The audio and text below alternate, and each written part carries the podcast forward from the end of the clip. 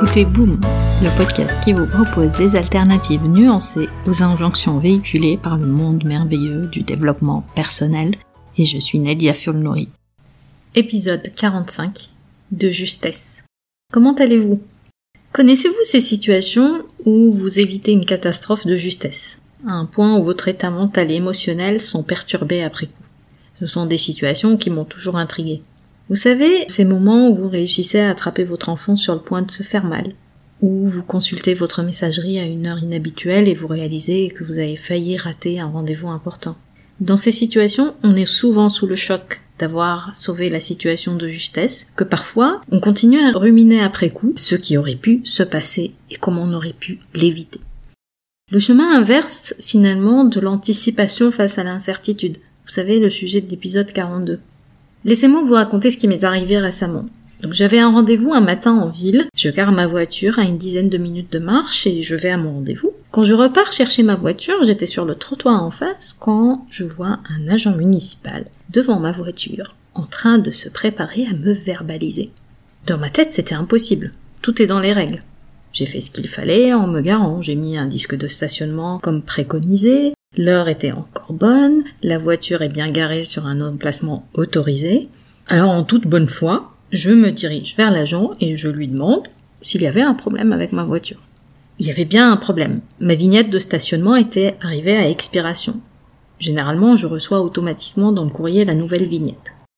Sur le moment, la première pensée qui m'est venue est un auto-jugement. Comment as-tu pu oublier de changer la vignette?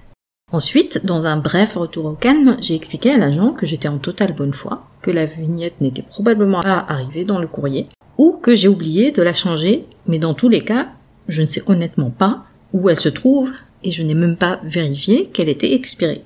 Alors, il m'a expliqué gentiment les démarches à suivre pour réclamer une nouvelle vignette, et m'a souhaité une très bonne journée, sans me verbaliser. Entre-temps, la personne garée à côté était arrivée pour récupérer sa voiture et trouver une amende collée à la vitre, m'a regardé avec un sourire qui en disait long, peut-être que j'ai eu plus de chance qu'elle. Et dans toute cette histoire, ce que j'ai constaté, c'est que mentalement, j'étais très vite repartie en roue libre pour refaire le film. Mais qu'est-ce qui s'est passé vraiment? Et puis il y avait ce discours interne. Tu t'es mal organisé pour oublier de changer cette vignette. Mais tu l'as mal rangée. Tu ne l'as pas changé tout de suite quand tu l'as reçue.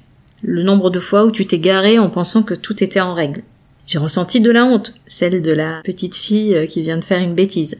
Mais le plus surprenant dans cette histoire de verbalisation évitée de justesse est que je voulais m'arrêter, prendre un café en allant récupérer ma voiture, mais je ne l'ai pas fait en me disant que ça allait me mettre en retard pour la suite de la journée. Évidemment, mon cerveau aussi est allé là-bas. Et grâce à son biais de négativité, voulait encore y retourner, refaire le film, réévaluer la situation, qui est déjà passée, hein, me blâmer, envisager le pire scénario, et dans tout ce discours mental, j'ai ressenti toute une palette d'émotions et surtout beaucoup de stress.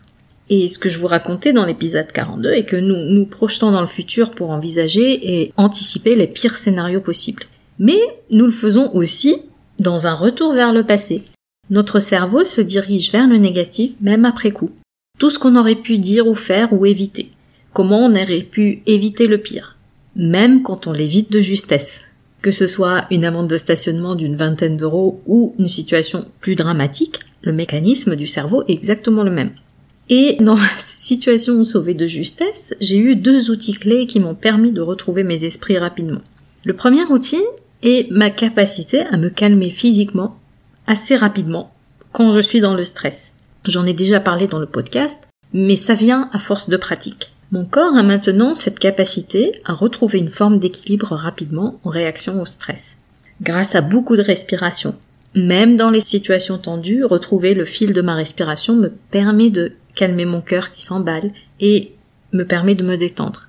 Et cette pratique, je la fais souvent dans des moments de calme. Ce retour au calme m'a permis certainement de parler sereinement à l'agent et lui montrer ma bonne foi.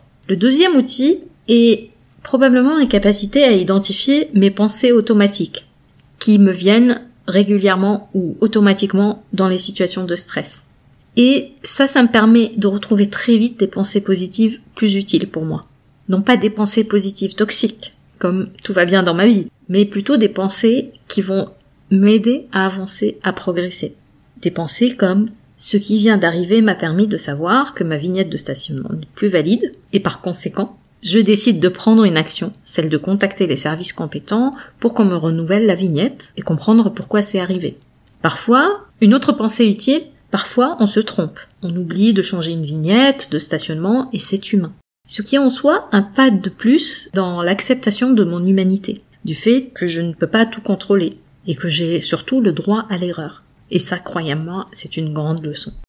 Une autre pensée qui m'est venue dans cette situation en particulier, c'est qu'il y a forcément quelque chose qui nous échappe, une sorte de plan de l'univers, ou vous pouvez l'appeler autre chose en fonction de vos croyances, et que les choses arrivent parce qu'elles doivent nous arriver. Et on en apprend beaucoup de choses aussi quand elles nous arrivent. Bon, cette pensée peut sembler un peu perchée, mais je l'assume. Si vous aimez ce que je partage avec vous dans le podcast, si vous êtes une femme dans la trentaine en couple avec un ou plusieurs enfants de moins de 3 ans, si vous avez de l'ambition pour votre carrière, mais vous ne savez pas par où commencer pour conjuguer joyeusement toutes ces facettes de votre vie, je peux vous aider.